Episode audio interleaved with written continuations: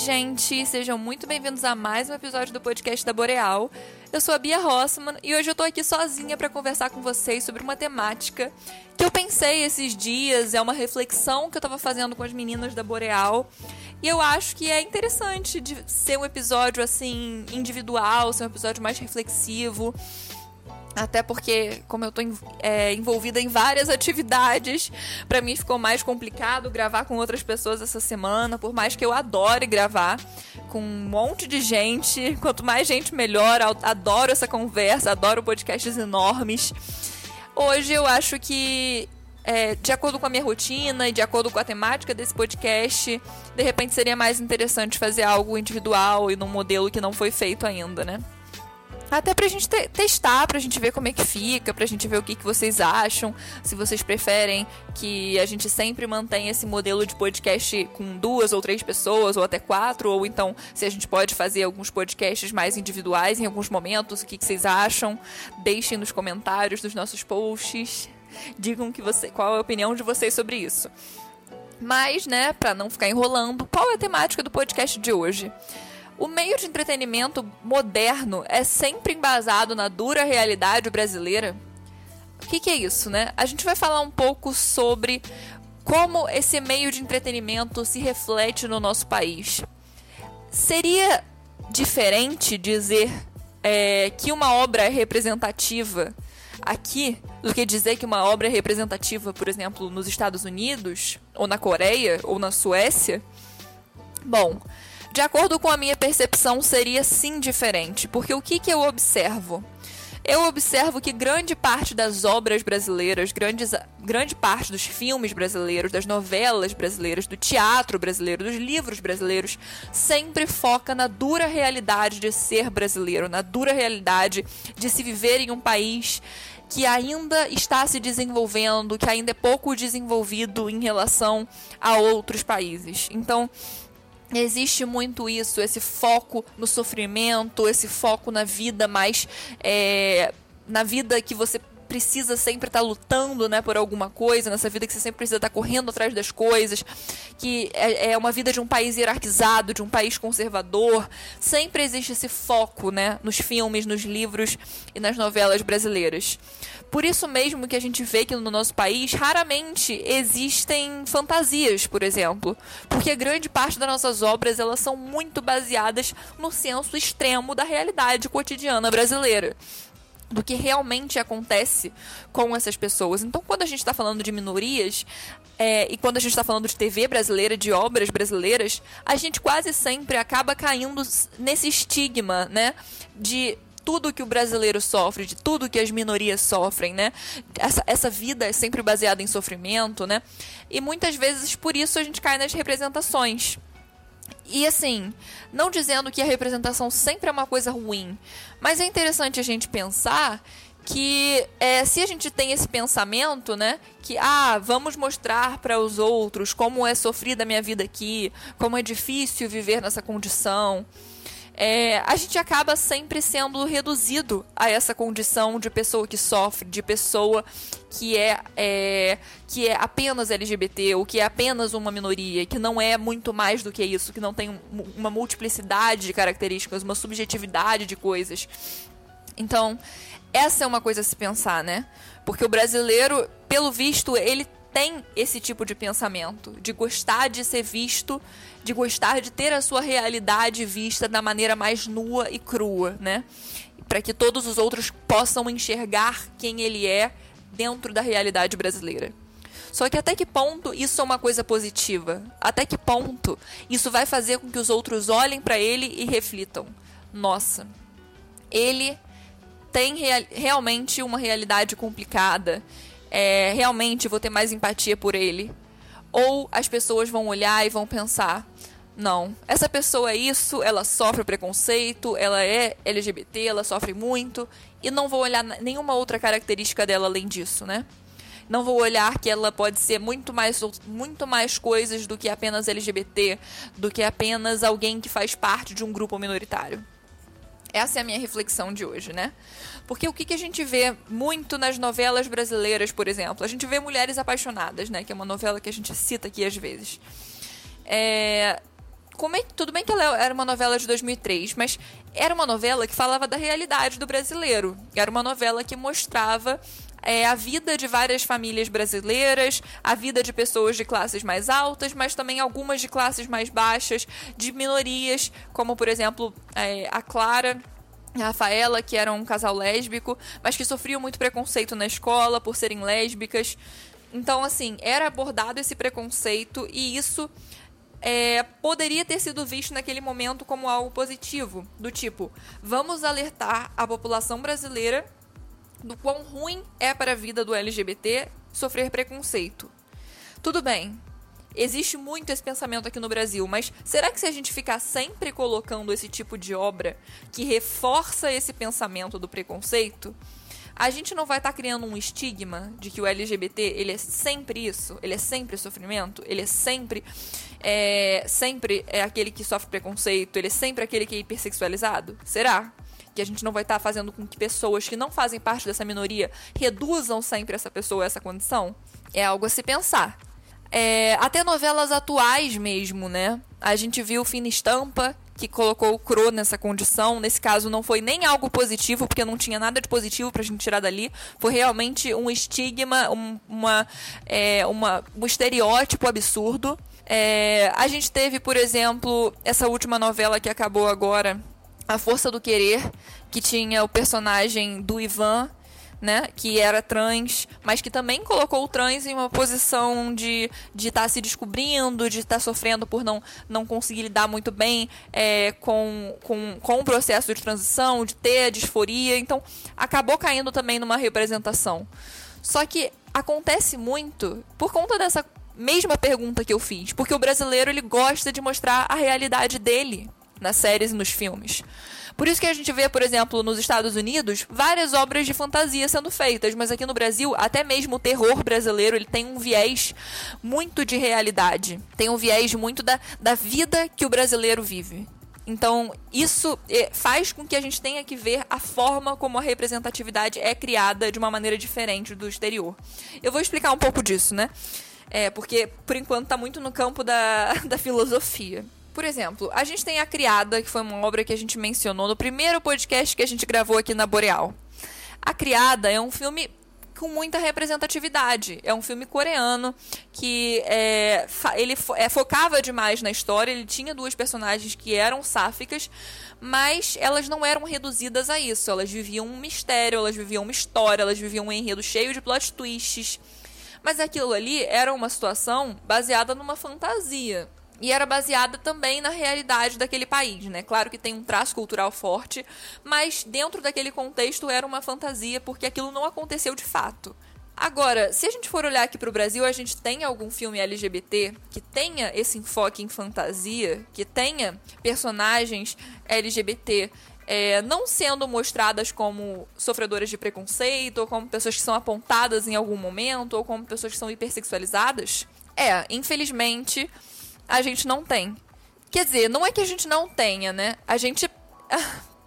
Como é que eu vou dizer? Não, que eu conheça, a gente não tem. Porque podem ter é, filmes que, que, que, existam com esse enfoque é, que eu não conheça, mas assim, que eu conheça, não tem. De livros, eu conheço os livros da Abra Curdabra e outros livros de, de associados da Boreal e mais alguns outros de fora também, mas são poucos que também não tem esse enfoque. Eu tô percebendo que agora que as pessoas estão começando a criar obras mais representativas, mais de fantasia, ou mesmo que tem algum viés da realidade brasileira, mas que não caiam sempre na representação. Só que é muito difícil que isso aconteça, gente. Porque vamos aqui olhar os filmes LGBT é, brasileiros, né? Boas Maneiras. Ok, ele é um filme que mistura a realidade brasileira com um pouco de fantasia, porque ele tem essa questão do lobisomem e tudo mais. Ele é um filme que. Tudo bem, eu acho olhando assim, eu acho que ele não cai em uma representação absurda, assim, tipo, ah, nossa, tá abordando preconceito. Não acho. Mas, o que, que acontece? Uma, das, uma dessas mulheres envolvidas no relacionamento morre. Então, acaba caindo em algum estigma, né? Não é uma representação, nossa, super negativa, porque elas não, não são acusadas o filme inteiro por serem quem são, mas acaba caindo em algum estigma. Então, tá, vamos ver. Esse daí já caiu um estigma. Por mais que seja um dos mais representativos que a gente tem aqui. Cristabel, que é esse filme novo que a gente tem, né? Ele cai em qual estigma? Pelo menos na minha visão. Ele cai no estigma do filme cult ele não tem pessoas sofrendo preconceito, ele aborda a história de duas, é, de duas vampiras que moram é, na roça, né, que se envolvem e tudo mais, mas ele é extremamente cult, é um filme lento, não acontece quase nada nele. Não é um filme acessível a todas as camadas da população brasileira, com certeza. Então já tem mais uma outra coisa pra gente pensar aqui, né? Por que, que o Brasil tem sempre esse senso de realidade e quando a gente fala sobre a população LGBT, a gente tem que sair desse senso de realidade da população e ir para um senso extremamente cult e inacessível? Por que, que a gente não pode ter esse senso de realidade com uma abordagem mais positiva dessas camadas sociais? Eu não entendo. É uma reflexão, né? Falei que esse, esse episódio ia ser reflexivo. Outro filme aqui pra gente pensar. Hoje eu quero voltar sozinho. Hoje eu quero voltar sozinho. Ele é um filme que a gente falou no primeiro podcast que a gente gravou até para Boreal. Ele é um filme que ele mistura é, representação e representatividade. Só que eu acho que é aí que a gente entra né, nessa reflexão do podcast. Esse filme ele pode ser considerado representação?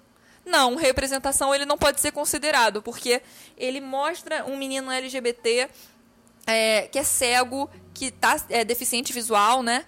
Que ele tá sendo é, empoderado ali naquela situação, porque ele é deficiente visual, mas ele é mostrado como alguém que pode viver um relacionamento, como alguém que tem uma sexualidade. Ele não está sendo reduzido a um deficiente visual que não tem sexualidade, como muitas vezes acontece com, acontecem com pessoas que, que é, têm algum tipo de deficiência, né? Elas são sempre representadas dessa forma é, extremamente estigmatizada, extremamente estereotipada. Então a gente não pode dizer que é um filme é, que cai na representação.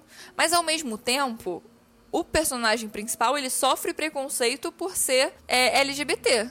Ele sofre preconceito, alguns meninos zoam ele. Então, assim, ele também não é uma representatividade que não envolve nada de, de preconceito, porque ele, ela envolve em algum momento. E aí que a gente pensa, né? No Brasil, a gente sempre acaba tendo um pouco da realidade brasileira sendo colocada ali. Então, já que a gente tem esse traço cultural, esse filme pode ser considerado representatividade? Eu acredito que possa, porque eu acho que dentro da nossa realidade ele é sim uma representatividade. É muito difícil o brasileiro ele tirar completamente o senso de realidade da, das obras dele. O brasileiro sempre vai querer mostrar é, como é a realidade dele, o que ele vive, quais são as suas, quais são os seus traços culturais, como é a sua vida, como de fato as minorias sofrem. Então, assim, é uma coisa a se desconstruir, mas isso é uma coisa que ainda acontece muito. Então, dentro da nossa realidade, ele é sim uma representatividade. Se fosse um filme é, coreano, por exemplo, ou se fosse um filme é, americano, né, The Perfection, é um filme americano que não, não envolve é, esse preconceito por ser LGBT. Aí, no caso, se a gente colocasse hoje Eu Quero Voltar Sozinho lá, poderia até ter caído no, caído no campo da representação. Mas como a gente vive em um país que gosta muito desse senso de realidade, de, da dura realidade em que se vive, ele é representatividade sim. O Uivo da, da Gaita, o que, que é isso, gente? É um filme que eu vi, mas eu não gostei nem um pouco, porque eu acho que ele é o auge do filme cult, o auge. Então, é mais uma é mais uma prova de que o brasileiro tem isso, né? De muitas vezes quando ele quer fazer algo que não envolva nem um pouco, né, esse senso de realidade brasileiro, ele sai completamente daquilo que é acessível à nossa comunidade e faz algo que é não pode ser compreendido por pessoas que não são acadêmicas ou por pessoas que não estudam muito sobre um tema específico. Então, assim, é uma coisa a se refletir também.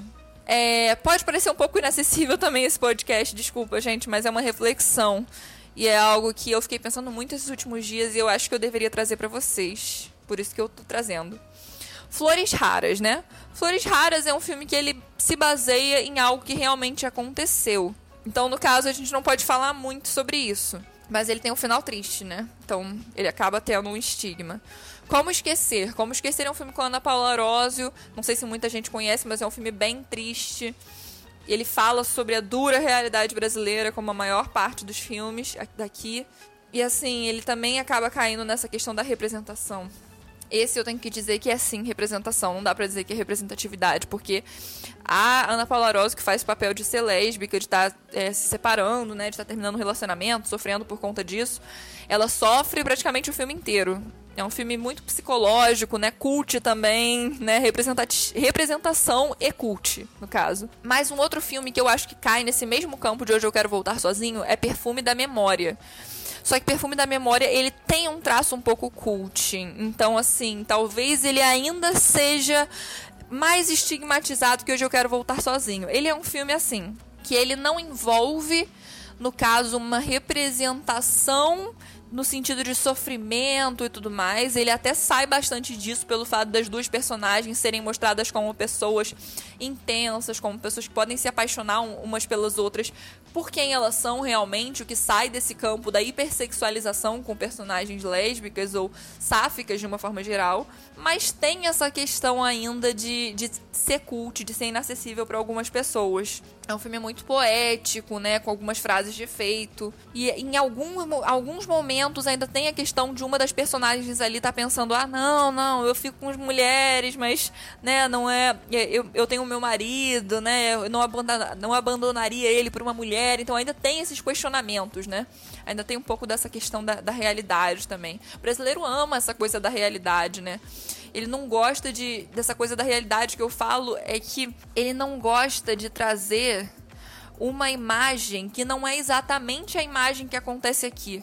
Por exemplo, se ele colocasse o LGBT como sendo aceito na sociedade, como não sofrendo preconceito nenhum, ele estaria tendo essa impressão de, poxa, mas isso não acontece. Aqui o LGBT sofre de fato preconceito. Só que colocar o LGBT como alguém que não é sempre reduzido a sofrer preconceito é uma forma de você tirar essa pessoa dessa dessa desse estigma, né?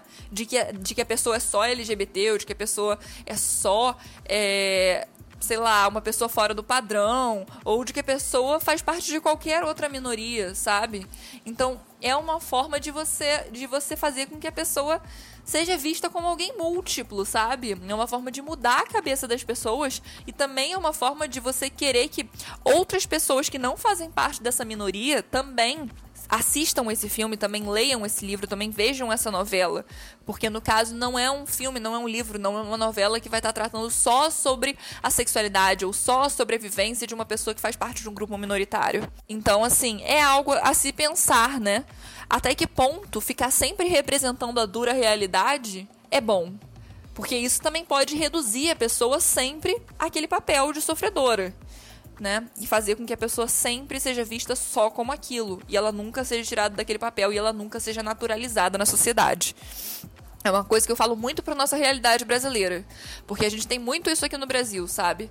Eu vejo que outros países já estão crescendo em relação à representatividade, enquanto que o Brasil ainda fica muito atrás nesse contexto, não só pelo fato do Brasil ter poucos filmes quando a gente fala de contexto LGBT, principalmente, mas pelo fato do Brasil ser um país que não, não, não produz muita representatividade. Quando produz algo LGBT, é aquele negócio extremamente estereotipado ou cult, ou nossa, ele vai ter que ser mostrado sofrendo preconceito em algum momento. Agora a gente vai falar sobre um filme que eu acho que é o único que eu já vi que sai desse campo, que eu acho que ele deve ser parabenizado. Ainda mais por ser um filme que fala sobre transgeneridade. Então, assim, é um filme que tá de parabéns, porque quase não existem filmes que abordam é, protagonismo trans, e esse aborda, e eu acho que dentro do contexto brasileiro é o melhor filme que aborda é, a questão dos LGBT, que é Alice Júnior. Gente, esse filme ele é muito bom, ele é muito representativo, né? Ele até mostra em alguns momentos a personagem sofrendo preconceito, mas ela é muito empoderada. A Alice é muito empoderada, ela lida muito bem com isso ela, ela consegue criar relações, ela tem um pai que aceita muito bem ela, ela consegue conquistar as coisas, ela consegue até mesmo criar quase que um relacionamento poliamoroso, né, com pessoas que ela gosta. Então, assim, ele tá muito à frente do nosso tempo.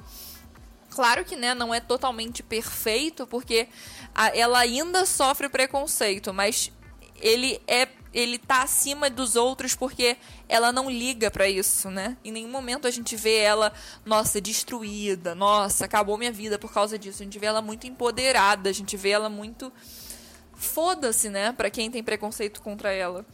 E, e, são abordadas muito mais questões. São, é abordada a vida da Alice ali. É abordada a vivência dela, os relacionamentos dela, é, a escola dela, né? A vivência dela como uma mulher nordestina, né? Também, além de ser trans. Então eu acho que tem muitos assuntos interessantes aí. Eu acho que da lista dos brasileiros ele é o mais representativo. Mesmo tendo, né, algumas questõezinhas de preconceito, mas disso, infelizmente, o brasileiro ainda não conseguiu fugir de querer mostrar um traço da realidade dele em tudo quanto é filme. A gente tem uma, um documentário agora que é Laerte-se, que fala sobre a Laerte, que é trans. É um documentário que eu acho muito bom também, porque ele não aborda essa questão do preconceito, ele aborda a arte da Laerte, o trabalho que ela faz como cartunista e tudo mais. Eu acho incrível.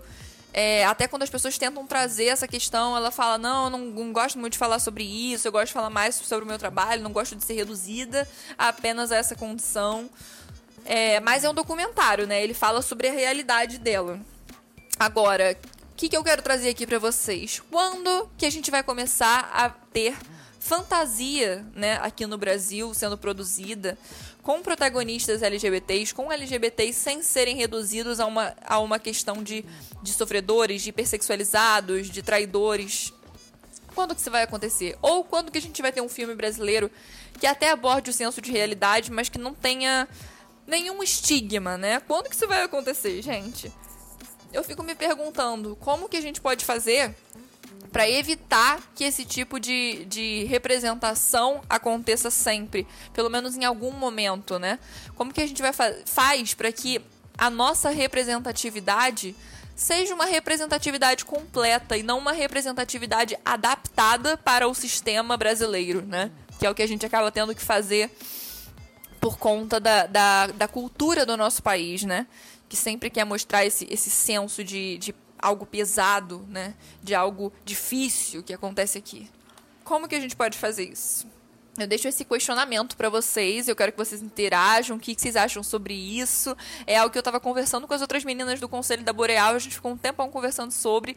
E é, é difícil de a gente pensar em uma solução, né? Porque é algo que é está falando sobre cultura. É a cultura do nosso país que é muito assim. A gente vê até mesmo que, que os filmes brasileiros que fazem mais sucesso, que as novelas, as séries brasileiras que fazem mais sucesso, são aquelas que mostram a realidade brasileira. São aquelas que mostram, né? É, por exemplo, a realidade das favelas, ou então uma série que mostra algo histórico brasileiro, tipo A Casa das Sete Mulheres. É sempre algo muito histórico, né? A gente está começando a trazer algumas coisas mais de fantasia agora, com Desalma, né? Eu não vi Desalma ainda, mas eu entendo que seja algo mais ligado à fantasia mas ainda assim ainda não é algo muito avançado, né? E Desalma, não sei se tem representatividade LGBT, mas, né, até a gente chegar nesse nível, né, eu acho que vai demorar um pouco ainda. Mas a, a gente vai se contentando com os livros da Abra Curdabra, que já fazem com que a gente se sinta, né, um pouquinho à frente do nosso tempo admiro muito essas meninas escritoras, gente, porque eu sou do marketing, eu sou diretora de mídia aqui da Boreal, eu apresento podcast, eu amo escrever também, mas eu escrevo mais artigos, né? Eu escrevo mais é, sobre assuntos técnicos, eu produzo até artigos para o Medium da Boreal. Só que, assim, livros de, de fato, né, publicados eu não tenho. Então eu admiro demais essas meninas, eu admiro demais o trabalho que elas fazem. Vou aqui ficar sempre batendo palma para elas no podcast, porque eu acho que é, a gente precisa muito mais disso. E essa reflexão que a Boreal me trouxe, nossa, desde que eu entrei aqui, não para de existir na minha cabeça. Eu só reflito, eu só penso em como a gente pode mudar essa realidade o tempo inteiro. E eu quero chamar vocês para pensar sobre isso comigo, né? É, então comentem, gente. É, falem o que vocês acham, ouçam o podcast. Espero que vocês tenham gostado, mesmo sendo só eu aqui tagarelando sem parar. Vocês sabem que eu falo muito, então eu conseguiria fazer o um episódio sozinha, disso eu sabia, mas, mas assim, não sei se vocês vão gostar. Espero que sim. É um pensamento meu e eu espero que vocês tenham gostado. É, continue ouvindo os podcasts. O próximo eu vou eu prometo que eu vou trazer alguém aqui para conversar comigo, vou trazer pelo menos umas duas pessoas. Esse que eu pensei em ser um podcast mais assim, até pela questão do meu tempo, que eu tô muito atolada de coisa, gente, desculpa. Eu vou tentar aparecer mais por aqui. Mas é isso, um beijo enorme para vocês, um excelente final de semana, uma excelente vida. É, e sigam a gente nas redes da Boreal, que eu vou deixar na descrição do podcast. Beijinhos.